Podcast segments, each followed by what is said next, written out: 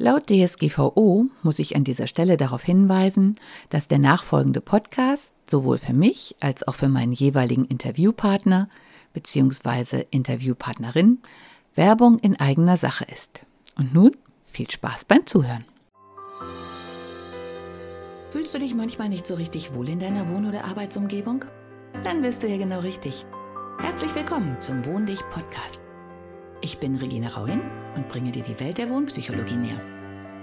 Du wirst deine Wohn- und Lebensumgebung so gestalten können, dass sie nicht nur eine positive Wirkung auf dich hat, sondern auch auf deine Gesundheit, deine Leistungsfähigkeit und dein Wohlbefinden. Bist du bereit, deine Räume neu zu erleben?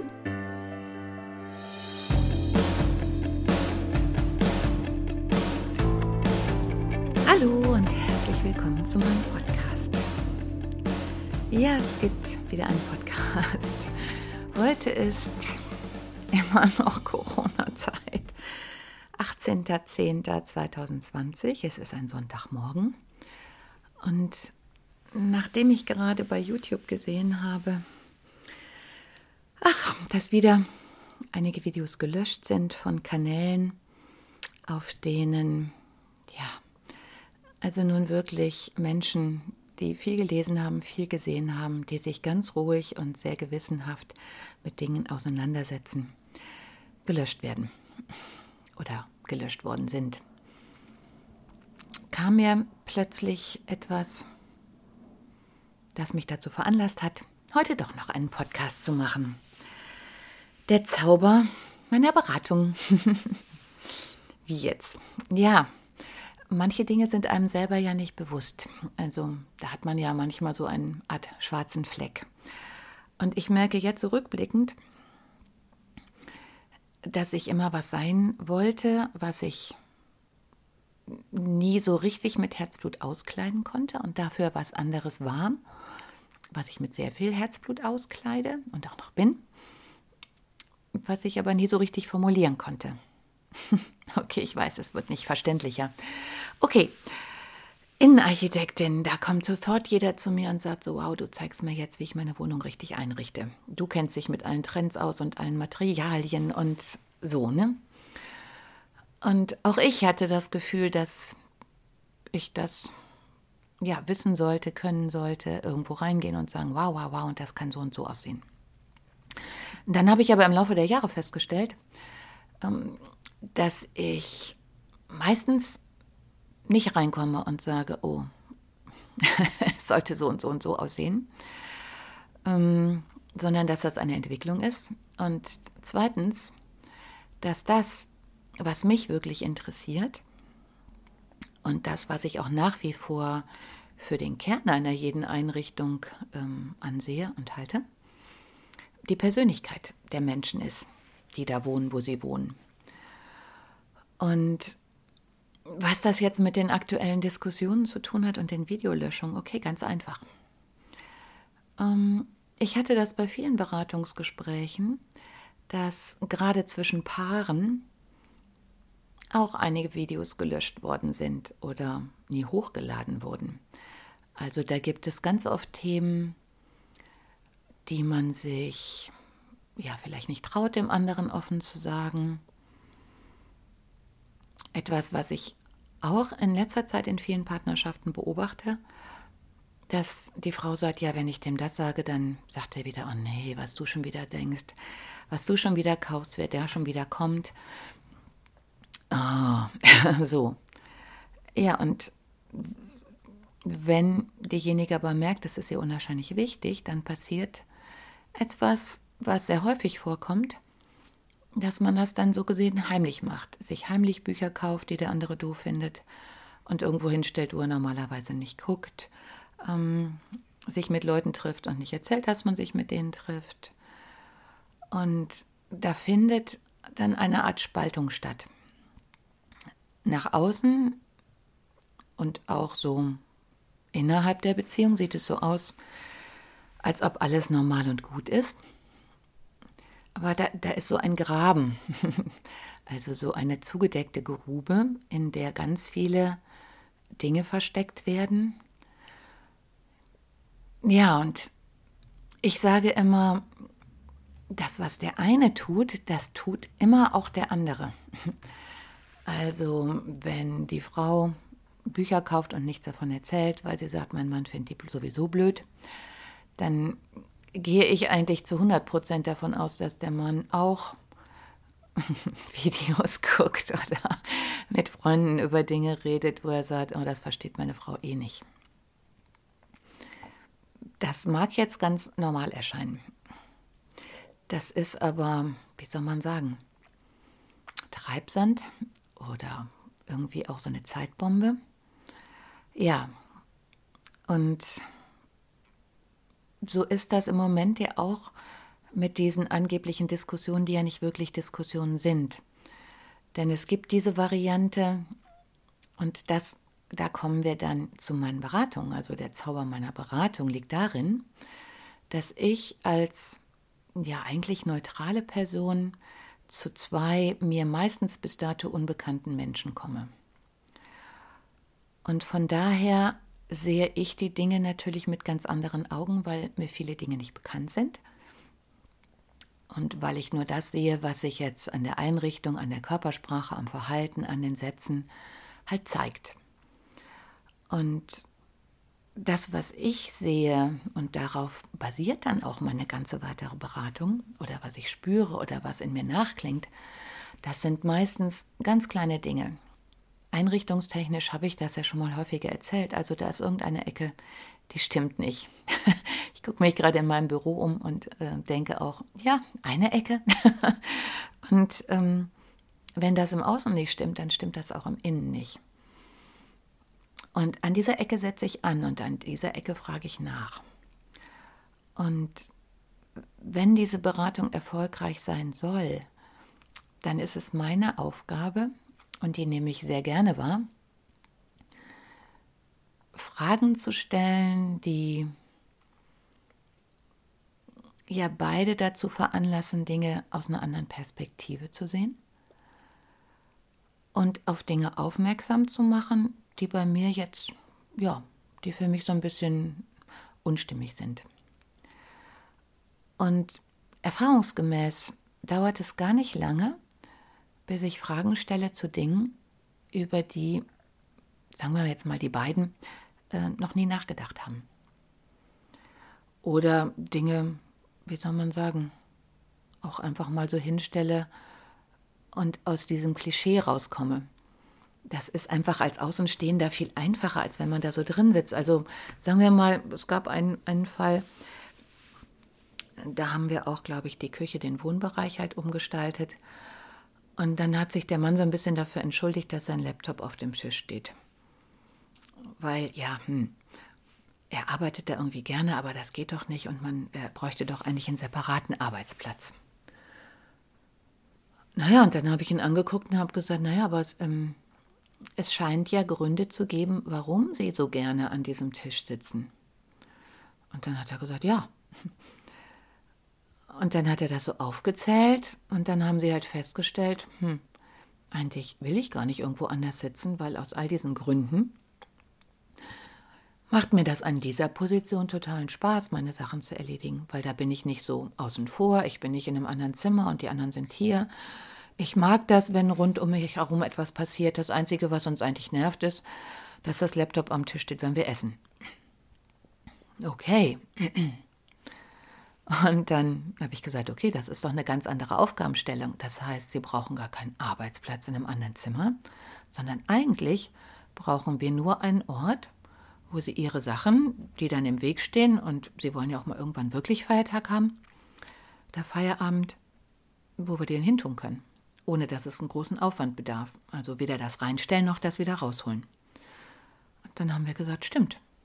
Eigentlich ist das die Aufgabe. Naja, und von den 10 cm Schrankverrückten habe ich ja schon oft genug erzählt. Oder dass der Mann seine Möbel im Keller hatte, die eigentlich nach oben passten. Was hat das jetzt alles mit Corona zu tun? Also all diese Beispiele haben mir gezeigt, dass das ruhige, offene, vertrauensvolle Gespräch, dieses alles auf den Tisch packen zu dürfen, einfach sagen zu dürfen, was man wirklich denkt, sagen zu dürfen, du, ich finde das Tuch super und es tut mir weh, wenn du mir sagst, dass du das verdächtig findest, komisch findest, meine Freunde suspekt findest. Warum machst du das? Statt sich die Sachen heimlich, ja, alles heimlich zu regeln. Und dann wird wahrscheinlich rauskommen, dass er dann einmal irgendwas sagt. Meistens werden es ja irgendwelche Befürchtungen sein. Und wahrscheinlich wird auch rauskommen, dass er andere Dinge ebenso heimlich tut. Das Gute an der Geschichte ist, dass es für beide eine wahnsinnige Erleichterung bedeutet, dass diese Dinge, und zwar in liebevollem, ruhigem Ton, einfach mal so auf den Tisch kommen denn damit fällt diese ganze Anstrengung weg. Oh Gott, er darf das nicht sehen und, mm, und was der jetzt schon wieder sagen wird. Also dieses immer nur mit halber Energie irgendwas machen. Oder schon, oh Gott, und wenn er das dann merkt, dann passiert das und das. Das ist ja totaler Stress. Dann kann man den eigentlichen Ablauf ja gar nicht mehr genießen. Und wenn wir all diese Dinge liebevoll und ruhig auf den Tisch packen und dann da dreimal drumherum gehen und dann sieht auf einmal, also meistens gucken sich natürlich auch die Eheleute dann an und sehen auch sich mit ganz anderen Augen, weil sie haben sich so einen Menschen erschaffen in ihrer Vorstellung, der gar nicht mehr so richtig mit dem Original übereinstimmt oder vielleicht noch nie mit dem übereingestimmt hat. Und dann entdeckt man plötzlich an dem anderen ganz andere Seiten. Und ich habe ehrlich gesagt noch nie erlebt, dass das jetzt negativ gewesen wäre. Also ganz im Gegenteil, gewöhnlich ploppt auf, dass der andere sich viel mehr Gedanken macht, als man gedacht hat, dass der vielleicht viel sensibler ist, als man gedacht hat, dass der manche Dinge vielleicht viel ähm, weiser und realistischer gesehen hat als man selber, dass der einem Dinge aufzeigt, die man einfach gar nicht gemerkt hat. Also stellt eigentlich die ganze Basis äh, nochmal in Frage und schafft aber eine Basis, die viel, viel, viel stabiler ist. Und vor allen Dingen schafft es ein Miteinander, was allen weiteren Herausforderungen ähm, ja viel besser begegnen kann. Und ja, das ist der Grund, warum ich auch in meinem WhatsApp-Status oder damals auch bei Instagram, was ich gerade ein bisschen runtergefahren habe, immer mal wieder Dinge poste, bei denen ich auch ein bisschen Schiss habe. Einfach, äh, weil ich darauf aufmerksam machen möchte, dass es auch andere Sichtweisen gibt. Ja, und letztlich unter dem Strich darauf aufmerksam machen möchte, und zwar relativ vehement, dass solange irgendeine Meinung nicht ruhig und friedlich auf den Tisch gesetzt hat, ganz egal, eigentlich ganz egal welcher Art, solange jeder katalogisiert wird, oh, dann bist du ja dies und das und dann bist du dies und jenes. Dann passiert eine gigantische Spaltung zum einen und zum anderen guckt man nie wirklich hin, sondern legt da mal so eine Art Hülle hin. Und da kann kein Dialog, kein wirklicher äh, entstehen. Da entsteht niemals Nähe, sondern immer Entfernung. Da entsteht deutlich eher Streit als ein Miteinander. Und das ganz Gemeine dabei ist, es werden tierisch viele Energien sinnlos verschwendet und es kommt nichts dabei raus. Also immer nur was, also es kommt nichts Gutes dabei raus, so. Und deswegen, wenn in diesem Corona-Gedöns, wenn Videos gelöscht werden, wenn Menschen nicht sagen dürfen, was sie meinen, obwohl sie Fachleute auf diesem Gebiet sind, wenn man nicht zuhört und sagt, okay, das ist mir gerade zu kompliziert, kannst du das nochmal erklären, sondern sagt, ach, verstehe ich nicht, ähm, was für ein Scheiß, dann finde ich, schreit es geradezu danach, dass da etwas nicht stimmt. Denn wenn alles in Ordnung ist, wenn ich da einfach nur stehe, was ja passieren kann und was auch gerade in solch einer Situation völlig in Ordnung ist, finde ich eigentlich sogar ganz wünschenswert, dass man sich hinstellt und sagt, oh, da passiert gerade etwas, mit dem kann ich nicht umgehen, ich habe keine Lösung, ich habe Angst, ich habe Panik, äh, ich verstehe das alles nicht und es ist so ganz kompliziert. Kann mir das irgendjemand erklären? das ist doch ein, eine offene Basis. Und dann kann der Nächste sagen, oh, ehrlich gesagt, ich verstehe das auch nicht so richtig. Und dann ist doch der Moment, dass man sich mit mehreren zusammensetzt und wirklich mal sagt, was hast du verstanden, was habe ich verstanden, was stimmt überein, wo sind Punkte, die wir alle nicht verstehen und wer kann uns das beantworten. Das wäre doch nun wirklich ein ähm, sinnvoller Umgang. Und im Gegensatz dazu, also es tut mir leid, aber dieses Beispiel mit dem Betrogenwerden, und zwar in Partnerschaften, ist ja nun eins, was äh, sehr, sehr, sehr, sehr, sehr vielen Leuten sehr bekannt ist.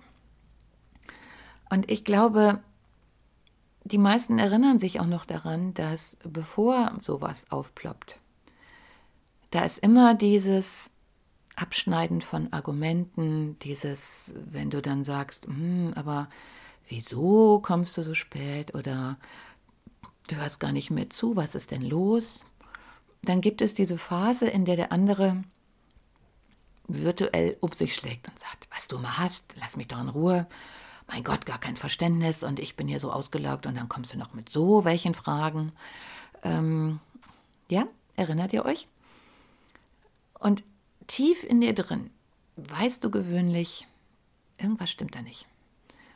Warum regt er sich so auf? Ähm, warum haut er so ab? Warum spricht er nicht mit mir? Okay, ist jetzt wieder einseitig, aber andersrum gilt es ja genauso. Und das geht meistens eine ganze Zeit so und ähm, du selber möchtest natürlich auch nicht wahrhaben, dass da irgendwas richtig Großes vor dir steht, was sich dir noch nicht so ganz zeigt, weil du spürst es und weil du weißt, es wird unwahrscheinlich viele Konsequenzen für dich und dein weiteres Leben haben, möchtest du es eigentlich auch nicht so genau wissen. Und so schiebt man das vor sich her, vor sich her, vor sich her. Und da es mit der Zeit immer anstrengender wird, wird einer von beiden es irgendwann forcieren, weil man es einfach nicht mehr aushält. Und dann kommt dieser große Knall. Und dann passiert all das oder vielleicht noch viel mehr, vor dem du Angst gehabt hast. Und ist das jetzt besser?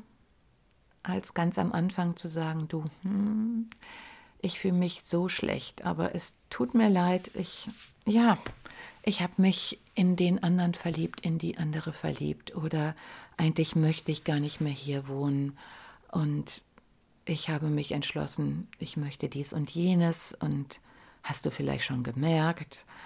Und der andere hat dann mit Sicherheit auch irgendwas, was er nicht gemacht hat. Das ist aber dann an einem Punkt, wo man ja noch das Prozedere besprechen könnte, wo man dann sagen kann, boah, ich hatte so einen Schiss davor und ja, hm, es tut weh und ich weiß gerade nicht weiter, aber es tut gut, dass ich mit dir darüber reden kann. Und wie ihr vielleicht schon merkt oder du vielleicht schon merkst, wenn da ein Punkt ist, an dem man nicht mehr miteinander reden kann und der andere total ablockt, ganz egal, ob es jetzt ein Politiker ist oder ein Experte oder sonst jemand, wenn sich der andere nicht mehr mit dir hinsetzt und sagt, oh, welchen Punkt hast du denn nicht verstanden? Lass uns doch nochmal gucken. Es tut mir leid, aber dann ist da etwas nicht in Ordnung. Und je vehementer der andere versucht, etwas zu verstecken, desto mehr Angst hat er, dass es herauskommt. Und es wird irgendwann herauskommen. Eigentlich kommt alles irgendwann heraus, weil man es nicht mehr aushält. Und weil diese Anstrengung, es zu unterdrücken, nachher alles andere überlagert und man gar nichts mehr Normales machen kann. Ich habe mal einen Bericht gesehen, da hat jemand von der Elterninitiative, die sehr viel Geld äh, zusammengesammelt hat, um eine eigene Kita zu bauen, der hat dieses Geld für, ich glaube, für Wetten ausgegeben. Und den hat man dann interviewt und da war sowieso schon alles aufgeplatzt, also alle wussten, dass er es war. Und er hat dann selber gesagt, mein Gott, warum hat es denn keiner gemerkt? Ich habe schon alles dafür getan, damit es endlich rauskommt, weil ich konnte es auch selber nicht mehr ertragen und es hat mir so leid getan.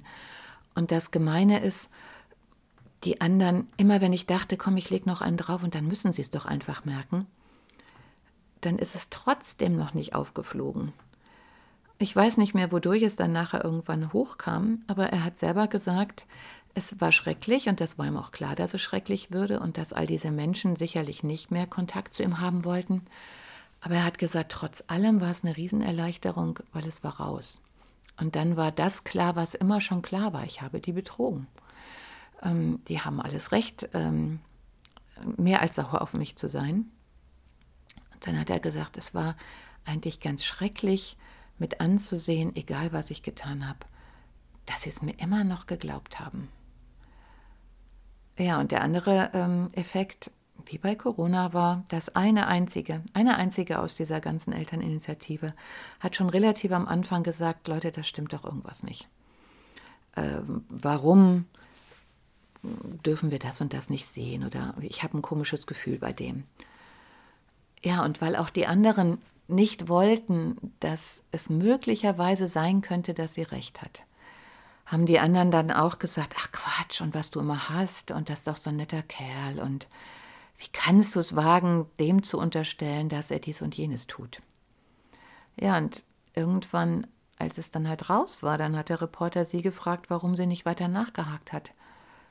Und dann hat sie auch gesagt, ja, die, die Abwehrhaltung der anderen war so groß, man hat mir sowieso nicht geglaubt. Und da es so massiv war, habe ich auch irgendwann selber an meiner Wahrnehmung gezweifelt.